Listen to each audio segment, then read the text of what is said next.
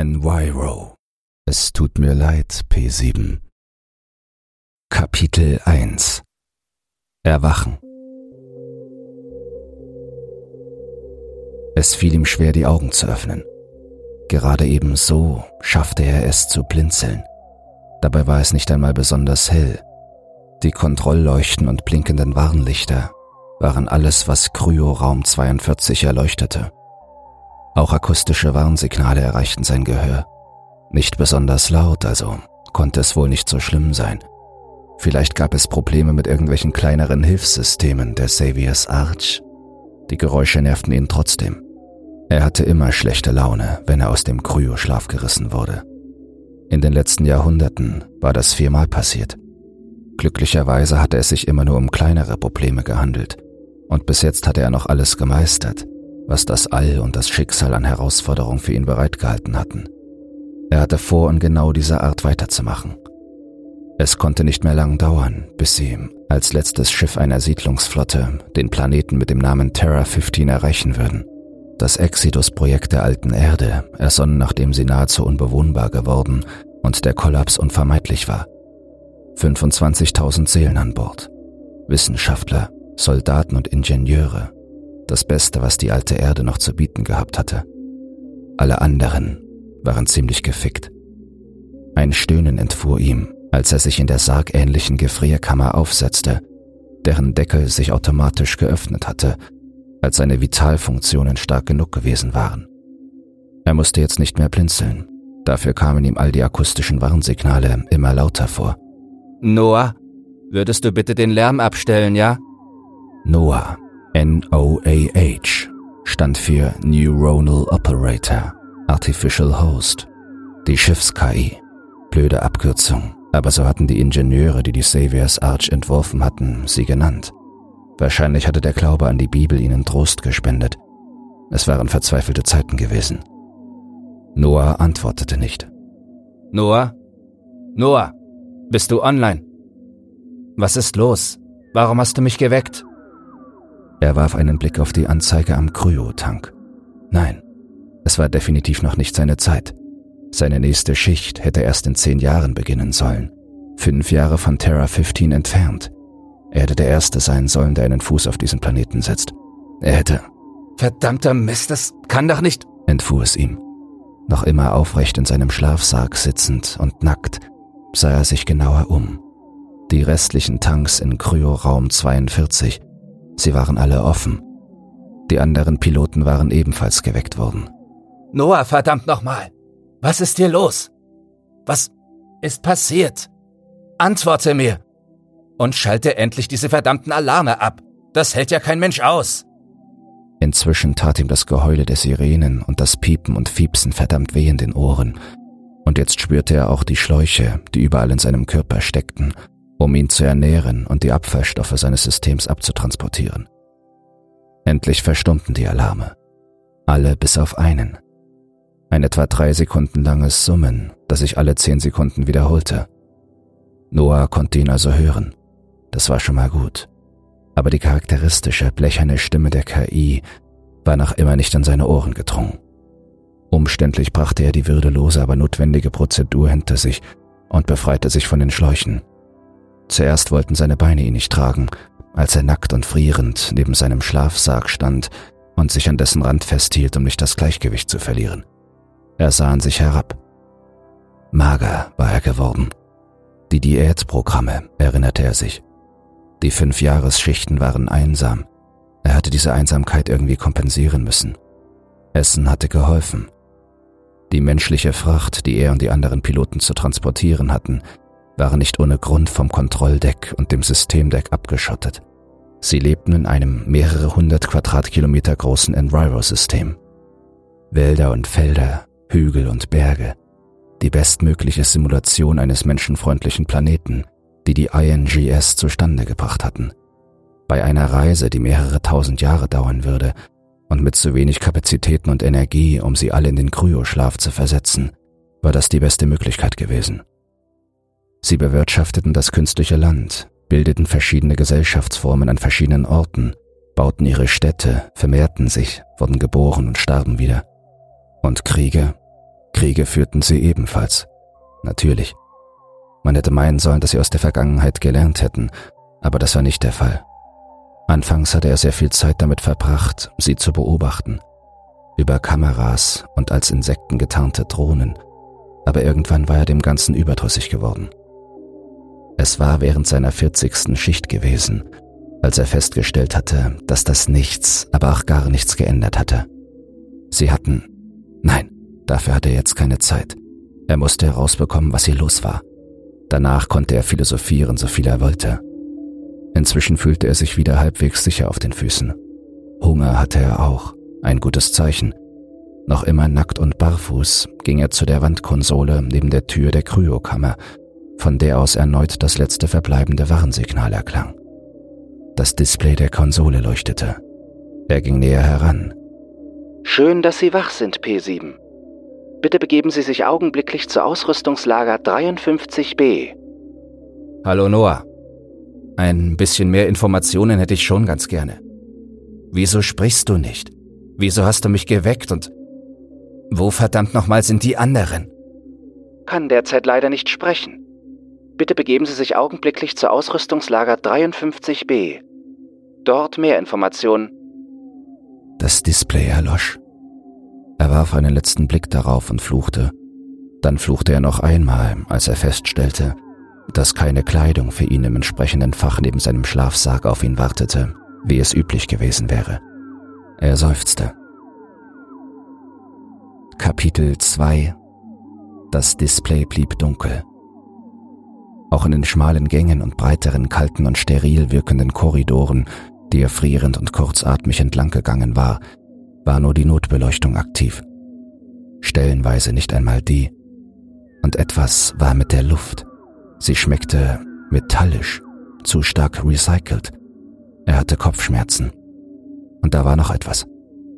Wenn er die Augen schloss, und manchmal auch, wenn sie offen waren, dann sah er Dinge, Kryoblitze, in seinem Hirn eingebrannte Reste seiner Albträume, Fratzen, Visionen, hässlich und beunruhigend. All das und Noah kann nicht sprechen. Irgendetwas ist passiert, dachte er, als zu seiner Erleichterung die Sicherheitstür zur Ausrüstungskammer auf seinen Knopfdruck hin mit einem elektrischen Surren beiseite glitt. Wenigstens das funktionierte noch. Auch dieser Raum wurde nur von schwachen Statuslampen und digitalen Anzeigen an den einzelnen Spinden, Kisten und Schränken beleuchtet, aber inzwischen hatte er sich an das gespenstische Halbdunkel gewöhnt, das ihn umgab. Er räusperte sich und mit lauter Stimme sagte er Freigabecode P7-ARCH 56-Delta 7891 Master. Das Geräusch, das entstand, als sich all die Behältnisse und Schränke auf seinen Befehl hin zuerst entriegelten und dann öffneten, ließ ihn zusammenzucken, obwohl er gewusst hatte, dass es kommen würde. Zuerst Unterwäsche und dann einen Overall. Dann würde er sich besser fühlen und wäre bereit, sich auf den nächsten Kommunikationsversuch von Noah einzustellen. Er musste nicht lange warten. Wie vorhin machte die künstliche Intelligenz des Schiffes sich über das winzige Wartungsdisplay der Konsole neben der Tür bemerkbar. Gut, Sie haben es geschafft. Sie brauchen einen Rucksack. Nehmen Sie Nahrung mit, ein Omni-Tool und ein K76. Tiere. Er stutzte. Du bist ja lustig. Willst du nicht erst mal sagen, wo es hingeht? Ich sollte eigentlich ins Kontrolldeck und... Der Text auf dem winzigen Display verschwand und wurde durch neue Worte ersetzt.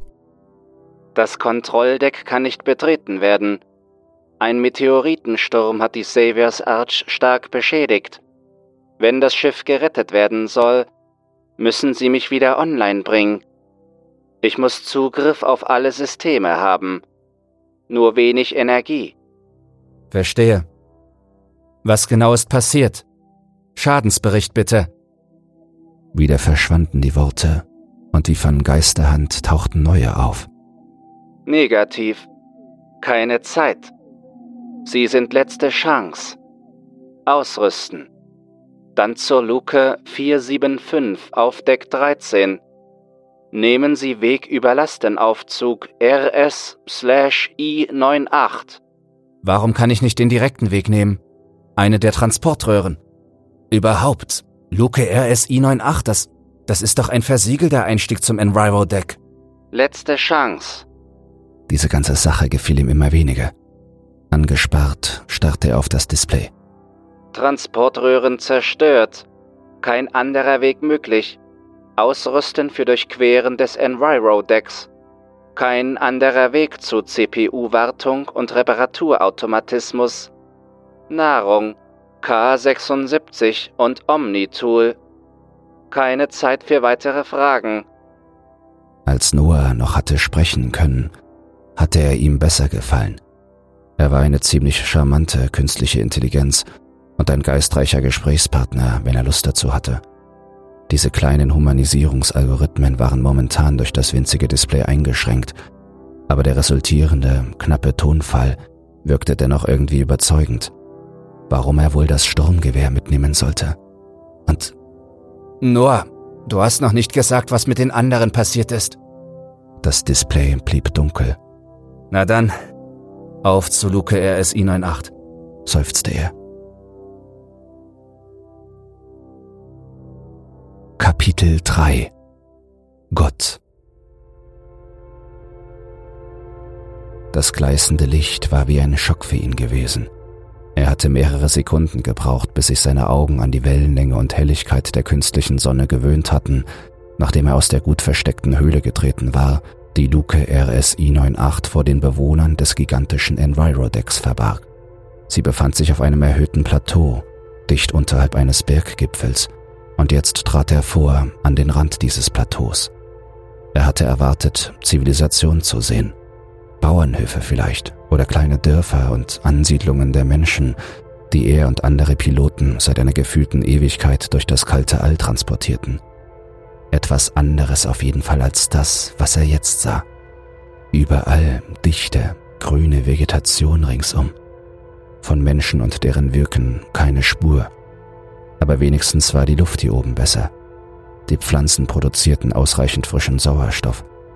Ein gigantisches, perfekt austariertes Ökosystem. Er würde Wochen brauchen, um auf die andere Seite zu gelangen, überlegte er gerade, als ein stetig lauter werdendes Summen seine Aufmerksamkeit erregte. Es kam von halb rechts. Er drehte den Kopf in die entsprechende Richtung. Eine seltsam aussehende Wolke stieg von den Kronen der Bäume empor, von ganz unten wurde immer dichter und dunkler, und als er begriff, dass sie geradewegs auf ihn zukam, wollte er schon in die Höhle zurückrennen, doch dann verstand er. Noah.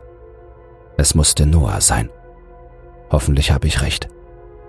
Näher und immer näher kam die Wolke. Sie hatte einen Durchmesser von etwa zwei Metern.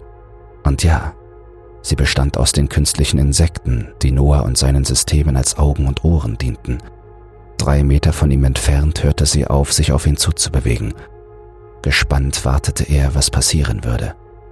Es mussten tausend, nein Millionen oder oder eben scheiß viele dieser winzigen Drohnen sein. Sie flirrten in der Luft umeinander herum, oszillierten und dann, dann bildeten sie den ersten Buchstaben. Es dauert eine ganze Weile, bis aus den einzelnen Buchstaben ein Satz geworden war, denn mit jedem Buchstaben verloren die Insekten dem Anschein nach an Energie und Geschwindigkeit, und nachdem der Satz vollständig war, fielen sie mit einem befremdlichen Knistern direkt vor ihm zu Boden. Es würde wohl eine ganze Weile dauern, bis sie sich mit Hilfe ihrer Solarzellen wieder erholt haben würden.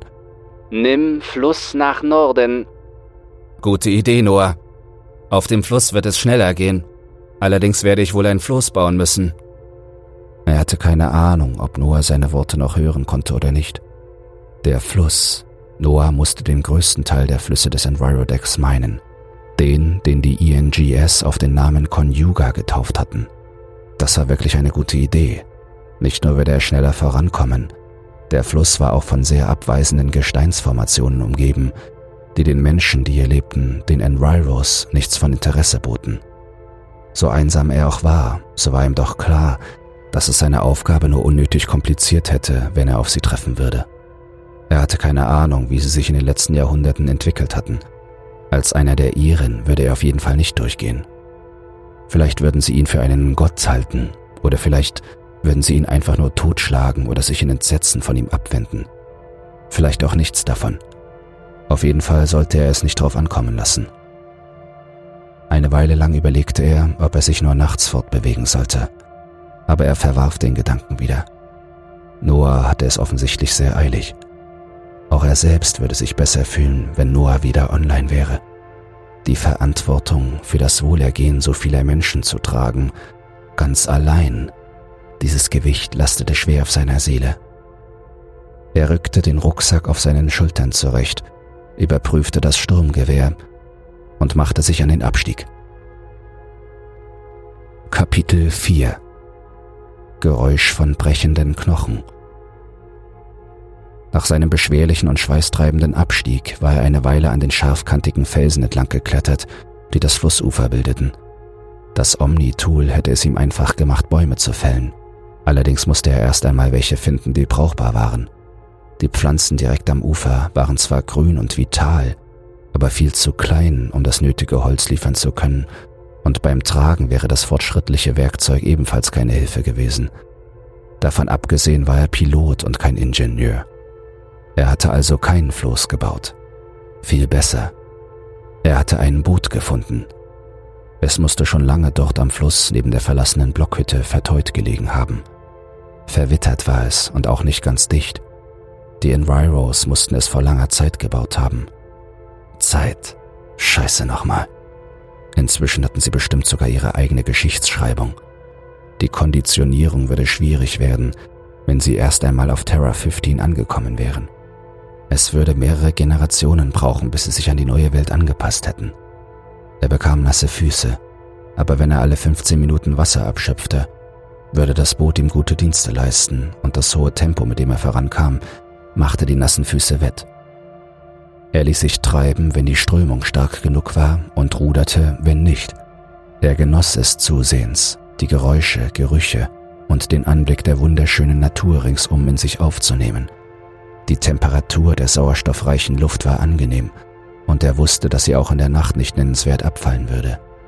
In manchen Momenten konnte er sogar vergessen, dass er sich in einem gigantischen Raumschiff befand, umgeben vom feindseligen kalten Weltall.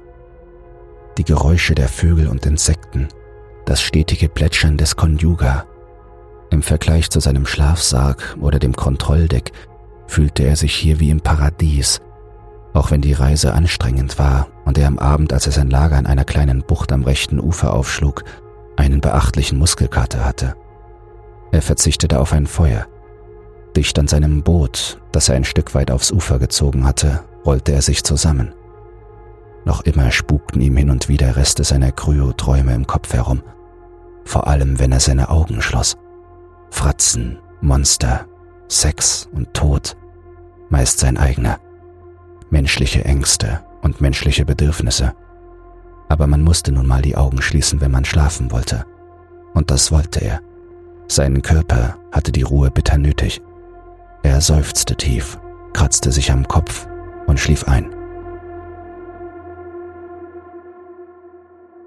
Als er die Augen wieder öffnete, war es mitten in der Nacht, und aus irgendeinem Grund schlug sein Herz wie wild.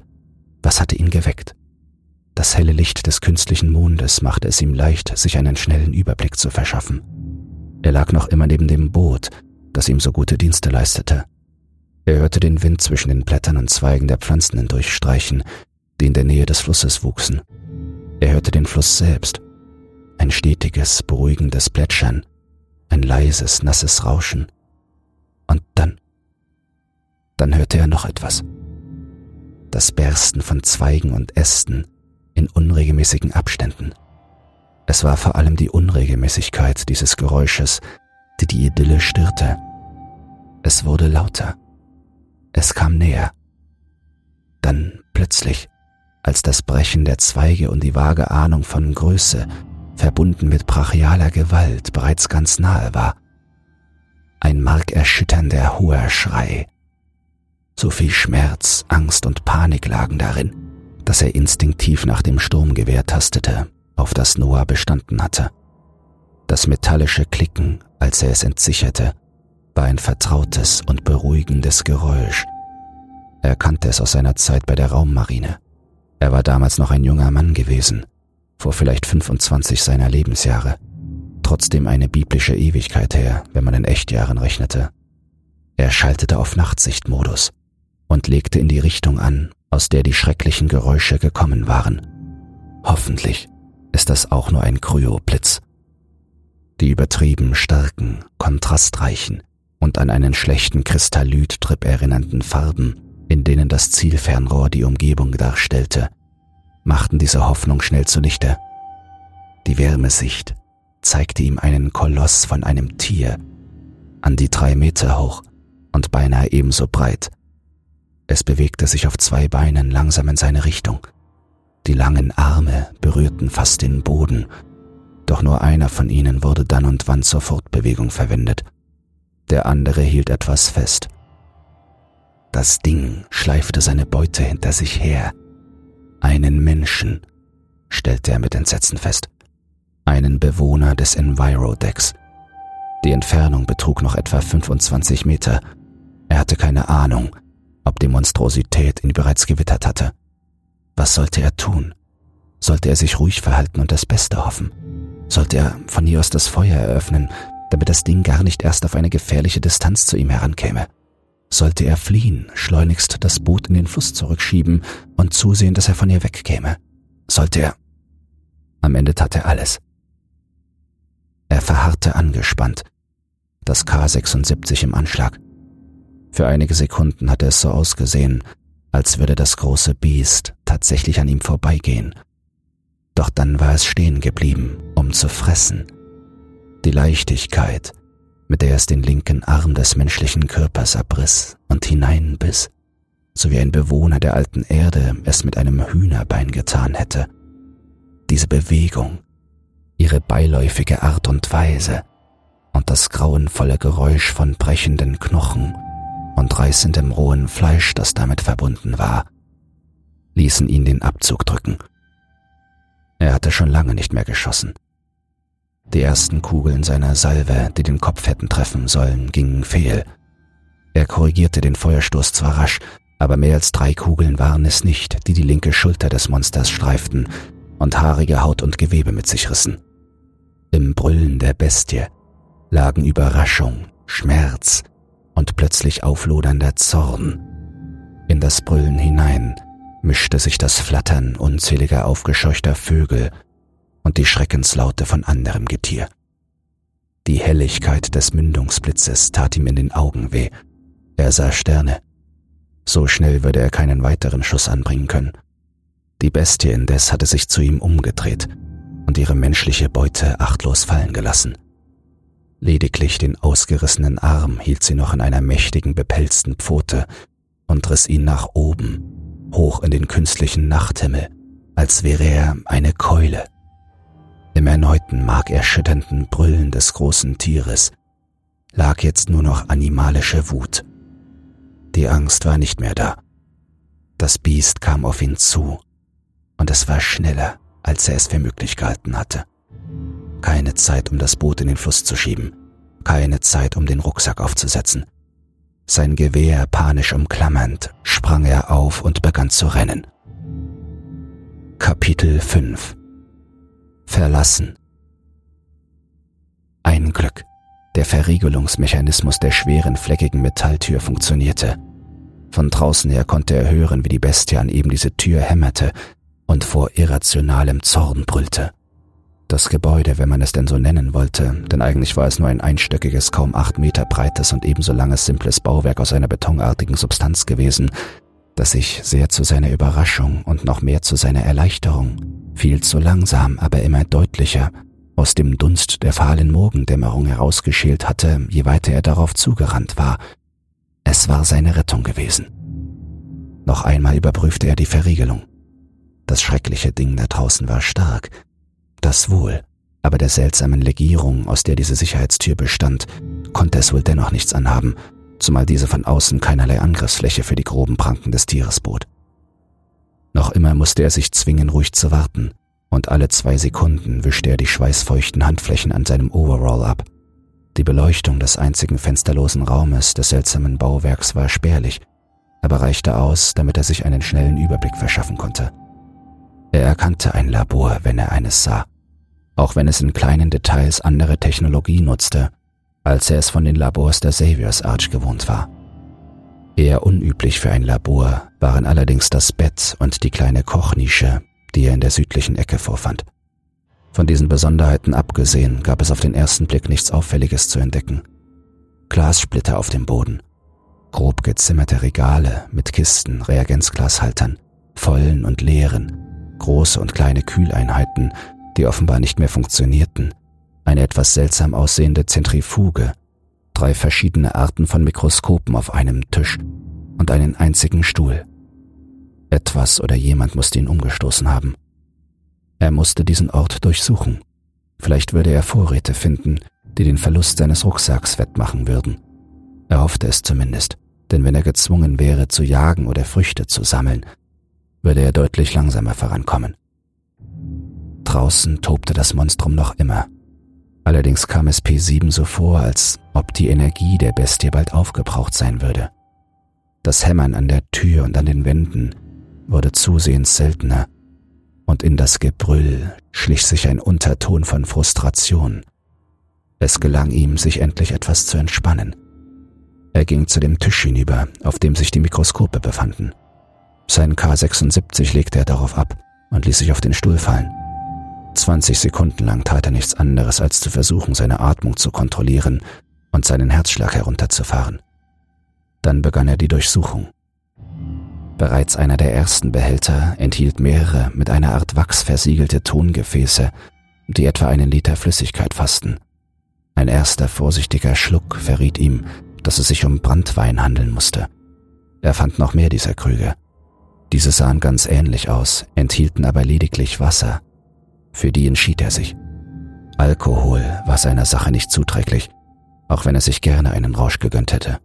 War lange her. Er fand auch noch getrocknetes Fleisch sowie eine Art Getreidefladen, die in die grünen Blätter einer größeren Pflanze eingewickelt waren.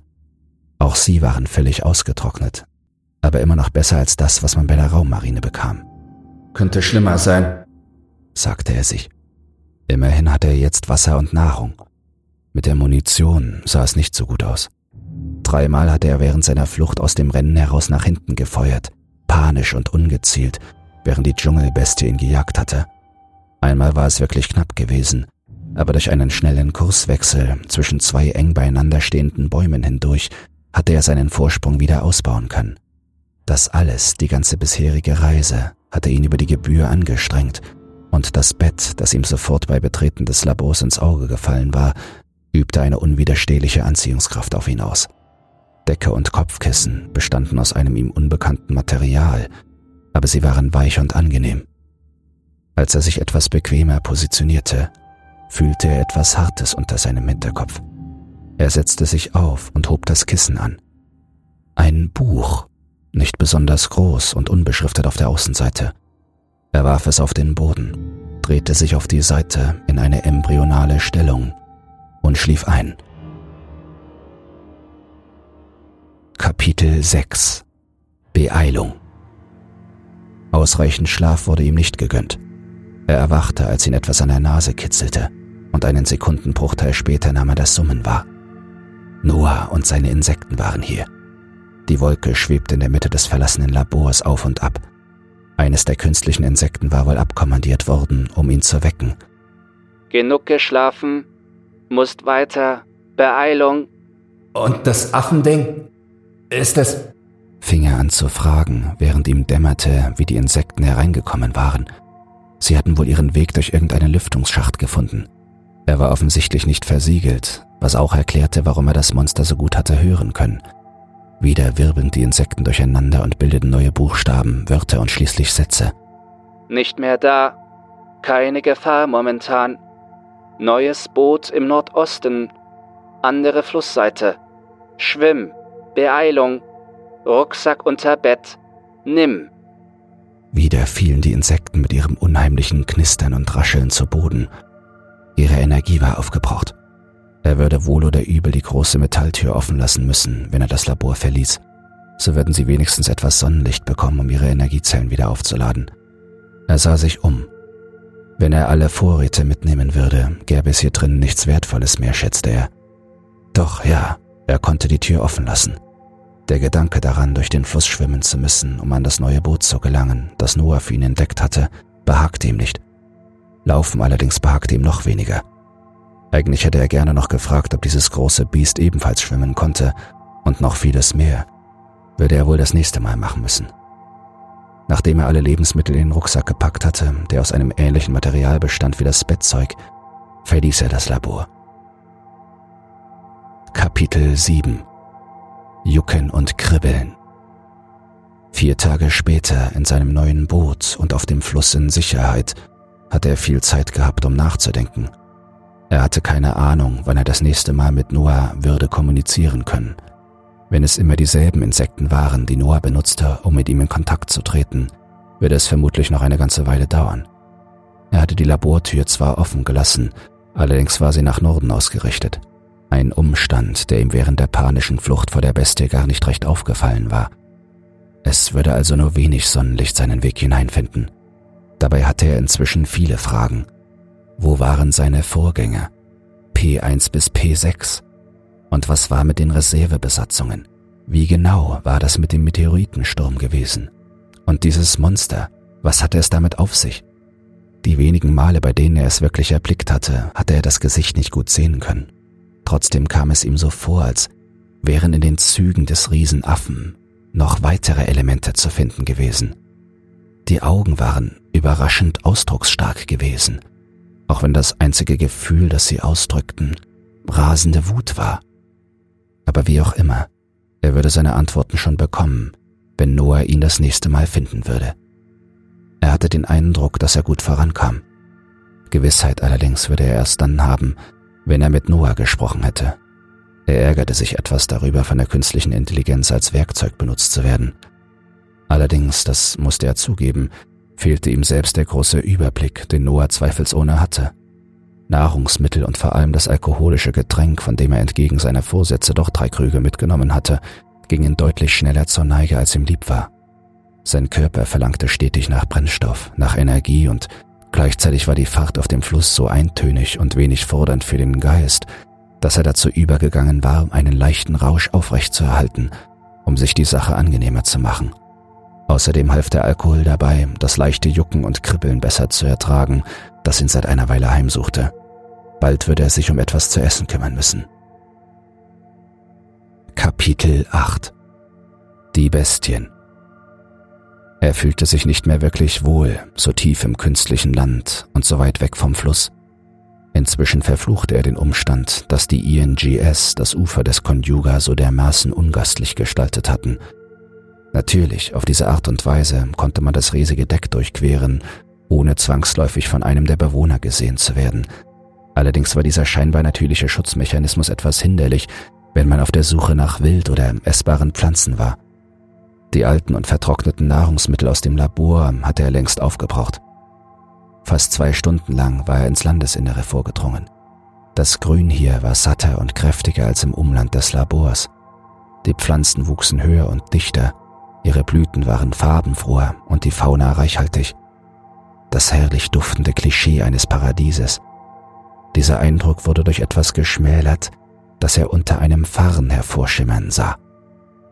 Die perfekte geometrische Form und die glatte Oberfläche des Omnitools waren es, die ihn stutzen ließ, noch bevor er registriert hatte, um was es sich handelte. Neugierig war er näher herangegangen und erschrocken war er zurückgezuckt, als er begriffen hatte. Noah hatte schon vor ihm versucht, Piloten durch das Enviro-Deck zu führen. Dass diese Versuche erfolglos gewesen sein mussten, verriet ihm nicht nur das Blut, das am Omnitool klebte. Jetzt machte auch die Tatsache Sinn, dass die Kryokammer und die anderen Schlafsärge leer gewesen waren. Als er es aufhob, stellte er fest, dass eine Ecke eingedrückt und das Werkzeug unbrauchbar war. Ihn fröstelte plötzlich, trotz der warmen und milden Luft. Die Kraft, die nötig war, um an dem Gerät einen solchen Schaden anzurichten – es musste einfach die Bestie gewesen sein. Unwillkürlich drehte er sich einmal um die eigene Achse, spähte zwischen den Bäumen und anderen Pflanzen hindurch, fühlte sich beobachtet. Die Bestie oder die Bestien? Die Tatsache, dass er nur eine gesehen hatte, musste nicht zwangsläufig bedeuten, dass es auch nur eine gab. Plötzlich wollte er nichts lieber als zurück in sein Boot, zurück auf den Fluss, heraus aus der dschungelartigen Vegetation. Aber das ging nicht. Er brauchte Nahrung. Es war paradox. Jedes Rascheln von Zweigen, jedes noch so leise Tiergeräusch und jeder knackende Ast konnte sowohl bedeuten, dass essbare Jagdbeute in der Nähe war, oder dass ein grässlicher Tod auf ihn wartete. Eine ganze Weile blieb er dort stehen, wo er das Omnitool gefunden hatte, unfähig sich für eine Richtung zu entscheiden. Warum hat Noah mir nichts von den anderen gesagt? Weil er nicht wollte, dass du dich verhältst wie ein verängstigtes, dummes Kleinkind? Ob einer von den anderen überlebt hat? Was glaubst du, du Idiot? Warum hätte er dich dann aufwecken sollen? Vielleicht, damit ich sie rette? Vielleicht wollte er dir keine Angst machen. In der Tat, Noahs Psychoanalyseprogramm war umfangreich und hochentwickelt. Er erinnerte sich daran, dass er vor Beginn der Mission drei Tage lang Tests absolviert hatte. Er sollte aufhören zu grübeln, er sollte aufhören, sich Gedanken über Dinge zu machen, die er ohnehin nicht. Es raschelte, ganz in seiner Nähe. In einer fließenden Bewegung fuhr er herum und entsicherte sein K76. Es war eine Art Reh in gerade mal acht Metern Entfernung. Der Körper war etwas gedrungener als die der Tiere, die er aus den Dokumentationen über die alte Erde kannte. Genetisch verändert, langsamer und damit für die Bewohner des Envirodecks einfacher zu jagen. Sein Fleisch würde ihn lange Zeit ernähren. Er legte an und schoss. Kapitel 9 Sie lagen zwischen den Farnen. Bei jedem Schritt hatte er den zu Tode erschrockenen und panischen Ausdruck im sanften Gesicht des Tieres vor Augen. Er hatte schlecht getroffen. Irgendwo in die Seite. Es war hoch in die Luft gesprungen, wieder gelandet und dann, laute Schmerzenslaute von sich gebend, im Unterhals verschwunden. Jetzt verfolgte er die Blutspur. Das hat er nicht gewollt. Aber er war nun mal kein Jäger. Er war Pilot. Jetzt konnte er nur noch dafür sorgen, dass das Leid des Tieres nicht umsonst wäre.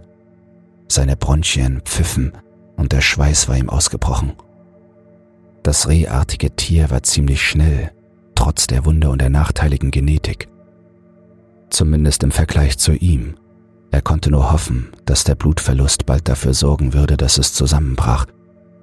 Baumstämme flogen geradezu an ihm vorbei, ebenso die farnartigen Gewächse und die Ranken der Kletterpflanzen, die hier überall wuchsen. Rücksichtslos brach er durch die dichte Vegetation, ganz auf seine Beute konzentriert. Seine Lunge brannte. Der lange Kryoschlaf und auch die relative Untätigkeit im Kontrolldeck hatten ihren Tribut gefordert. Da halfen auch das Diätprogramm und die Elektrostimulation seiner Muskeln nicht viel. Er keuchte und schnaufte. Dann stolperte er über eine Wurzel, überschlug sich dreimal, wobei er sein K76 fest umklammerte. Dennoch wäre es ihm beinahe entglitten. Als er sich hochstemmte und den Kopf hob, bemerkte er, dass er sich auf einer Lichtung befand. Der Boden war von den hiesigen Farnpflanzen bedeckt, aber sie wuchsen nicht so hoch wie im Wald, und Bäume waren in einem Radius von etwa 50 Metern keine zu sehen.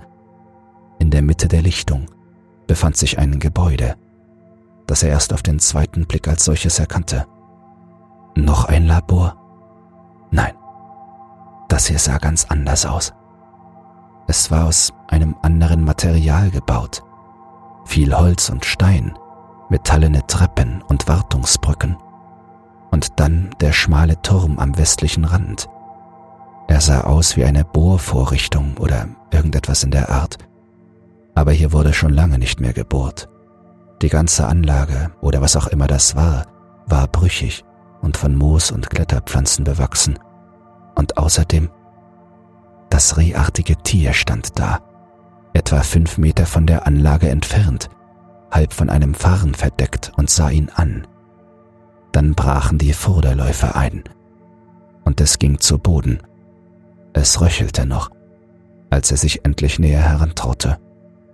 Der Blick des Tiers war jetzt gen Himmel gerichtet, und plötzlich waren da keine Angst und kein Schmerz mehr in den Augen des Enviro-Rehs, sondern ein Ausdruck von tiefem Frieden, als es zu atmen aufhörte. Für eine Sekunde war er ergriffen von der urtümlichen Kraft und Schönheit des Moments. Ein archaisches Gefühl, eines, das tief in der Seele eines jeden Menschen verwurzelt war. Dann blickte auch er ins Jenseits. Nur war sein Blick ins Jenseits alles andere als friedlich. Sie lagen zwischen den Farnen. Überall. Zwei der fünf Leichen waren nicht in Stücke gerissen. Sie trugen Overalls, wie er. Er kratzte sich den Kopf, weil er nicht wusste, was er sonst hätte tun sollen. Kapitel 10 Zu dunkel Drei Tage später machte er bei beginnender Abenddämmerung an einer kleinen Insel Halt, die sich in der Mitte der westlichen Flusshälfte befand. Das hatte er sich angewöhnt, seit er der Bestie begegnet war. Ein einzelner knorriger Baum hatte es geschafft, auf dem kargen Fels zu überleben. Vielleicht hätten die Blätter und die trockenen Zweige, die im Laufe der Jahre von künstlichem Wind und den moderaten und simulierten Jahreszeiten in den Kuhlen der Wurzeln angesammelt worden waren, ausgereicht, um ein kleines Feuer zu machen. Aber er fand, dass es den Aufwand nicht wert war. Das wenige Fleisch, das er noch übrig hatte, konnte er genauso gut roh essen. Das Tier war überraschend schnell aufgebraucht gewesen, auch wenn er wortwörtlich das Mark aus den Knochen saugte, bevor er diese achtlos in den Fluss geworfen hatte. Das ewige Paddeln war wohl anstrengend.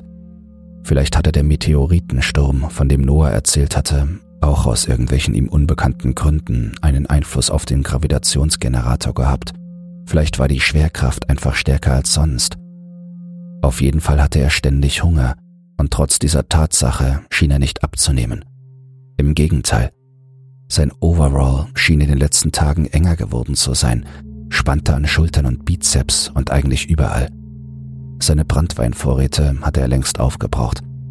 Anfangs hatte ihn das übellaunig werden lassen, aber jetzt, wo er vom östlichen Ufer her laute Bewegung im Unterholz hörte und den Schatten der Bestie hinter den Bäumen zu sehen glaubte, war er froh, dass er nüchtern war. Seit er auf die Leichen seiner Vorgänger gestoßen war, hatte er das K-76 stets bereitgehalten. Mit Schaudern dachte er an die grausam verstümmelten Körper. Immerhin, in der Seitentasche eines der unglücklichen Piloten, einer Frau, die man in der Mitte beinahe in zwei Teile gerissen hatte, hatte er zwei zusätzliche Magazine gefunden. Auch ein zweites Omni-Tool, ein funktionsfähiges diesmal hatte er entdeckt und mitgenommen, nur für den unwahrscheinlichen Fall, dass sein eigenes den Dienst verweigern würde. Es waren nicht einmal die vor Todesangst und Qual verzerrten Gesichter der Piloten und Pilotinnen, die ihm am meisten zu schaffen machten. Es war die Tatsache, dass man sie nicht gefressen hatte. Sie waren einfach nur getötet worden, in einem Anfall von grenzenloser Wut, so sah es aus. Zertrümmerte Schädel, abgerissene Köpfe und Gliedmaßen. Bei den meisten war jeder Knochen im Leib gebrochen und hier und da waren große Stücke und in einem Fall sogar das ganze Gesicht einfach weggebissen und das rohe Fleisch wieder auf den Erdboden gespuckt worden. Die Leichen waren noch nicht alt gewesen. Einige Wochen, wenigstens zwei, maximal sechs schätzte er. Die seltsame Förderanlage war deutlich älter. Ein Jahrhundert oder vielleicht auch zwei. Gebaut, vergessen, verwittert. Was die Enviros wohl dort hatten fördern wollen, und was hatten die Piloten dort gewollt? Wenn er davon ausging, dass Noah ihnen dieselben Informationen gegeben hatte wie ihm, dann waren sie wahrscheinlich ebenfalls auf der Suche nach Nahrung gewesen. Warum auch sollte Noah ihnen etwas anderes sagen? Wieder drang das bedrohliche Brechen von Ästen und die Ahnung von etwas Großem, das sich seinem Blick jedoch stets entzog, an ihn heran. In den Nächten war es am schlimmsten. Dann wähnte er das Ding überall um sich herum, und wartete nur darauf zu hören, wie es mit einem gewaltigen Satz in den Fluss sprang, um zu ihm herüber zu schwimmen. Bislang war das natürlich noch nicht passiert, und er wusste, dass diese Tatsache höchstwahrscheinlich bedeutete, dass es auch nicht passieren würde, dass das Biest schlicht nicht schwimmen konnte. Was aber, wenn er einmal keine Insel zum Rasten finden würde? Morgen oder übermorgen oder am Tag danach? Wenn er einschlafen und ans Ufer treiben würde? Wenn der Fluss schmaler werden würde oder sich ein umgestürzter Baum dem Biest als Brücke anböte. Es ließ einfach nicht von ihm ab, egal wie weit er nach Norden vordrang, war immer nahe an ihm dran. Er versuchte sich abzulenken, indem er das Buch aufschlug, das er im Labor gefunden hatte, aber er konnte sich nicht lange genug konzentrieren, um Sinn in der engen, krakeligen Handschrift zu finden. Manche der Wörter kannte er, andere verschwammen ihm vor den Augen. Kein Wunder, es ist ja auch zu dunkel, dachte er und legte das Buch zurück in den Rucksack. Es war jetzt für ein paar Minuten ruhig gewesen und sein Herzschlag hatte sich etwas normalisiert. Auf allen Vieren krabbelte er die wenigen Meter bis zum Rand der kleinen Insel zum Fluss hin, um zu trinken. Wenn er schon mal da war, konnte er sich auch waschen. Als er den Overall ausgezogen hatte, rümpfte er die Nase. Kein Wunder, dass ihn das Vieh ständig wiederfand, wenn er so stank. Zuerst wusch er sich selbst, dann den Overall. Bis morgen würde er getrocknet sein, und selbst wenn nicht, dann würde er eben nackt ins Boot steigen. Noah interessierte das nicht, und auch sonst war niemand hier, bei dem es einen schlechten Eindruck hinterlassen hätte. Kurz richtete er sich auf, ließ die verspannten Schultern kreisen, dehnte die Rückenmuskulatur. Es tat weh, aber das störte ihn nicht. Nicht, dass es nicht normal gewesen wäre bei der ganzen Paddelei. Er fühlte sich stark. P7 kauerte sich am Stamm des Baumes zusammen und versuchte zu schlafen. Wann Noahs Insekten ihn wohl wiederfinden würden? Kapitel 11 No Fress Das Fleisch reichte ihm noch bis zum Mittag des darauffolgenden Tages. Nachdem er das letzte Stück hinuntergeschlungen und den letzten Knochen zerkaut und ausgelutscht hatte, hielt er es noch etwa zwei Stunden aus, bis er das Boot ans östliche Ufer steuerte. Er musste jagen. Geduckt und weit vorgebeugt, hielt er das K-76 im Anschlag und schob sich behutsam durch das Unterholz.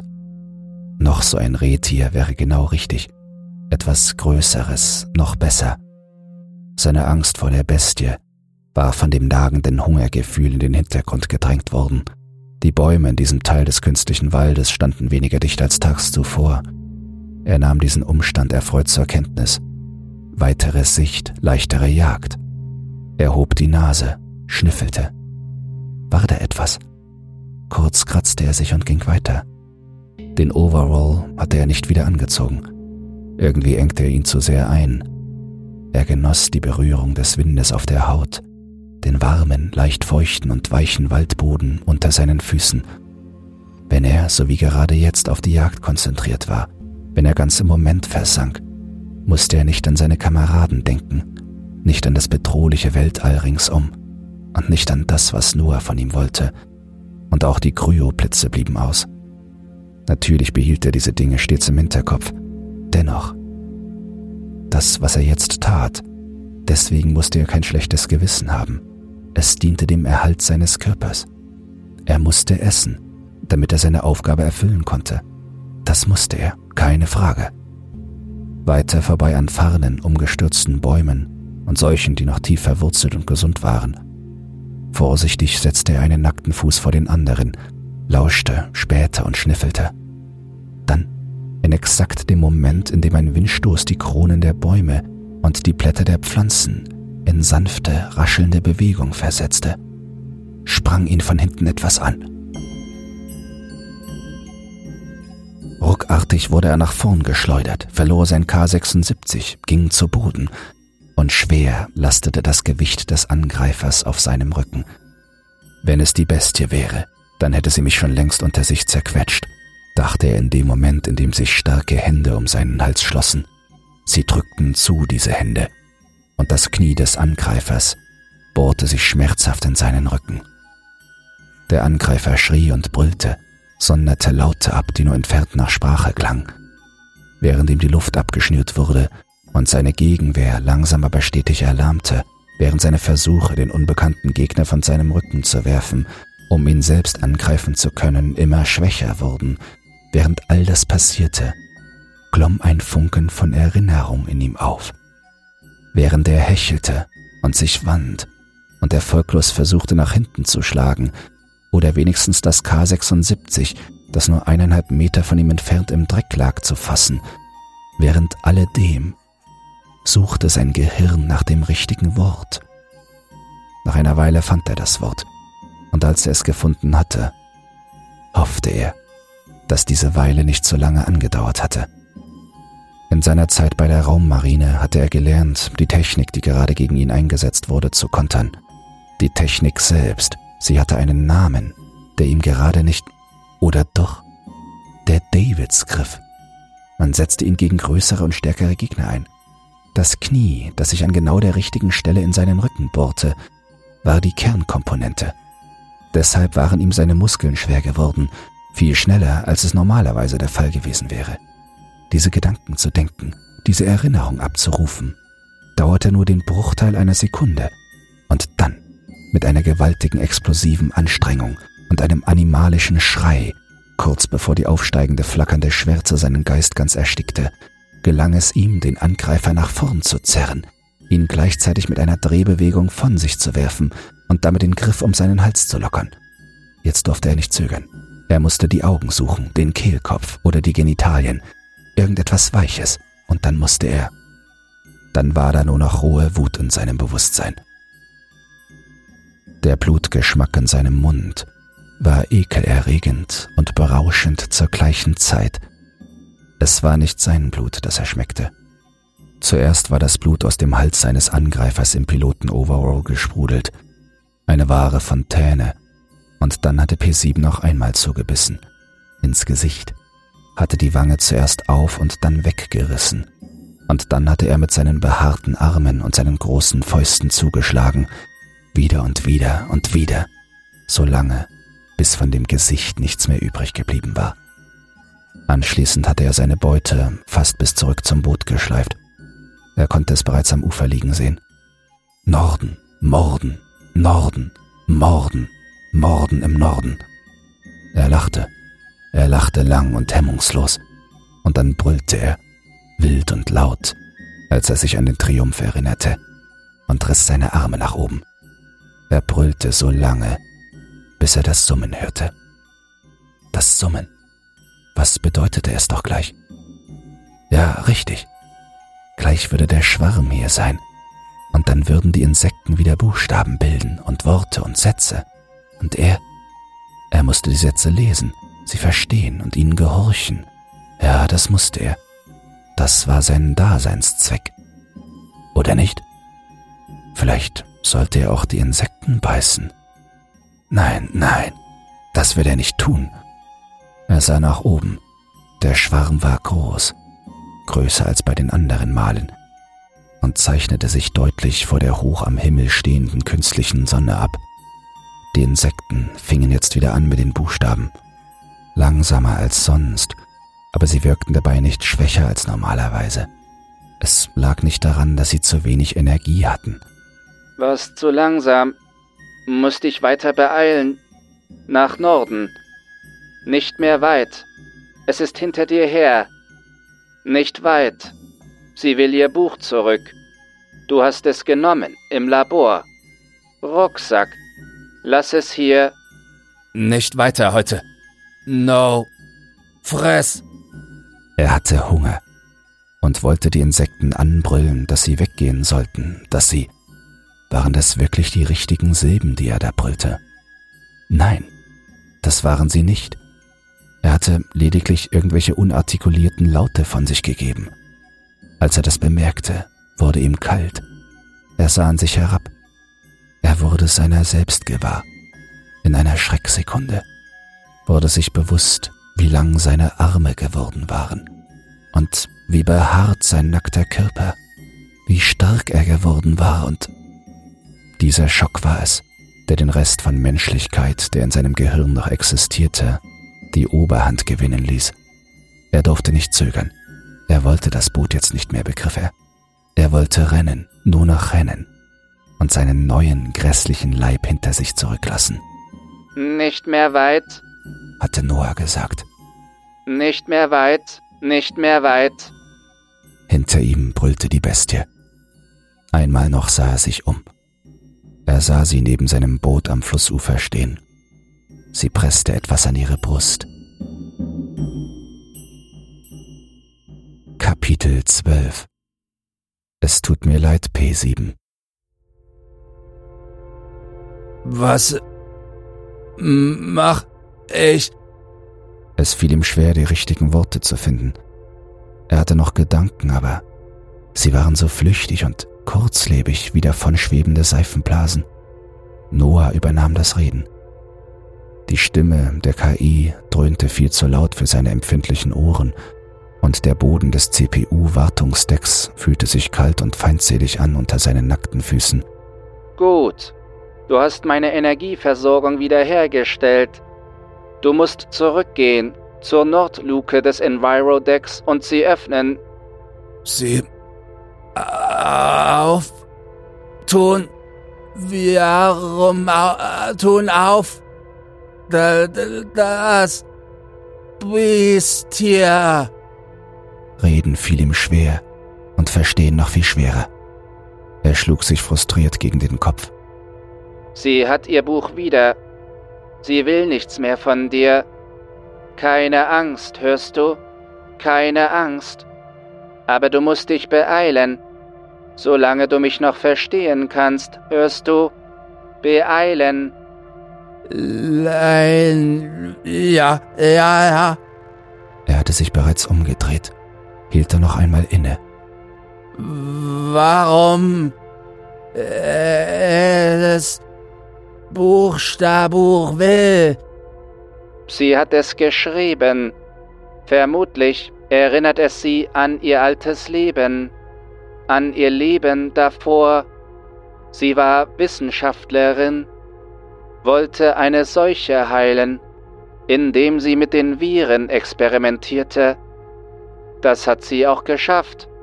Aber der letzte Versuch. Jetzt geh los und mach die Luke wieder auf. Es bleibt nicht mehr viel Zeit. Er wusste, dass er einmal gewusst hatte, was eine Seuche war, und dass er einmal gewusst hatte, wem die Stimme gehörte. Jetzt nicht mehr. Er war traurig darüber. Labor, dachte er, aber das Wort hatte keine Bedeutung für ihn. Nun mach schon. Er gehorchte. Gut, gut gemacht. Jetzt geht zurück in den Kontrollraum. Kontrollraum? Folge meiner Stimme. Ganz ruhig. Wir bekommen das hin. Immer meiner Stimme nach. Ja, so ist es gut. Genau. Ganz ruhig. Siehst du da die Schleusensteuerung in der Mitte des Raumes? Er gaffte, strengte sich an, wollte der Stimme gefallen, aber es gelang ihm nicht. Er brüllte vor Frustration und Wut, schlug sich auf die Brust und wieder gegen den Kopf. Ganz ruhig. Hör auf. Mach nichts kaputt. Sei sachte und behutsam, ja? Ich wusste, dass es bei dir schnell gehen würde. Dein Genprofil und die Eignungstests haben das nahegelegt. Deswegen wollte ich nicht, dass du mit den anderen gehst. Erst als sie versagt hatten, Du verstehst es nicht mehr, oder? Noah wartete, ob P7 Antwort geben würde, aber dann fuhr er fort. In der Mitte, die roten Lichter. Siehst du die? Geh dahin. Die Lichter wirkten fremd. Ihr Blinken und Flackern taten ihm in den Augen weh. Feindselige, falsche Mikrosonnen. Er ging rückwärts, schielte nur bei jedem zweiten Schritt nach hinten, zwischen seinen großen Fingern hervor. Die Lichter machten ihm Angst. Er wusste tief drinnen, dass sie nichts Gutes verhießen. Ich weiß, es ist schwer, aber du musst jetzt hinsehen. Tut mir leid, wenn es dir Angst macht, aber es geht nicht anders. Nur ein ein Mensch kann es tun, Du musst es machen. Ich darf es nicht. Verstehst du? Mein Protokoll verbietet es. Du musst die Tasten drücken. Das Virus darf Terra 15 nicht erreichen. Keinen Planeten. Wir. Du musst alle Schleusen öffnen. Ich habe gelogen. Es tut mir leid, P7. Er wollte verstehen, was die Stimme gerade gesagt hatte, wollte verstehen, was sie mit oben, links, Mitte, unten, rechts und den ganzen anderen Worten meinte, die folgten. Er strengte sein widerspenstiges Hirn an, drückte mit seinen viel zu großen Fingern auf den Tasten herum, nur damit die Stimme zufrieden wäre, damit sie endlich aufhören würde zu sprechen. Aber er machte es wohl falsch. Er machte alles falsch. Falsch. Falsch. Falsch. Die Stimme sprach weiter und weiter und immer weiter. Er wurde wütend. Nein, lass nicht, nicht die Schleusensteuerung. Hör zu, du, du darfst sie nicht. Noah tat sein Bestes, hörte nicht damit auf, auf die tobende Kreatur einzureden, bis sie jeden Lautsprecher im Raum aus der Wand gerissen und zertrümmert hatte. Aber das Rasen, das von P7 Besitz ergriffen hatte, war nicht mehr aufzuhalten.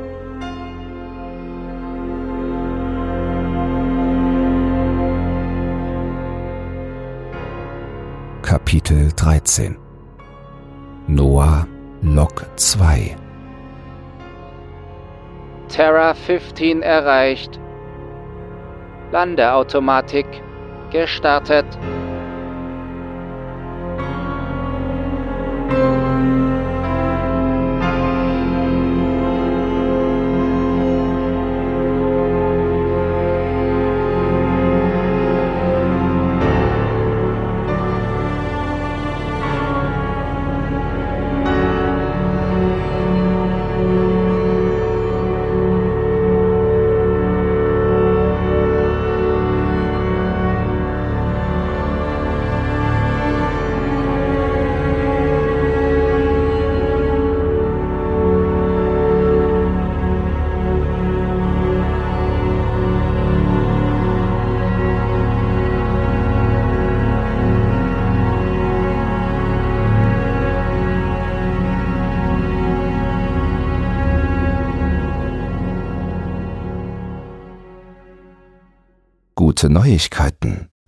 Creepypasta zum Einschlafen ist für den Publikumspreis beim Deutschen Podcastpreis nominiert. Wenn du meine Arbeit zu schätzen weißt und mit nur zwei Klicks an der positiven Entwicklung des Podcasts beteiligt sein willst, dann würde es mich sehr freuen, wenn du für mich abstimmen würdest. In den Show Notes findest du einen Link zur Abstimmung.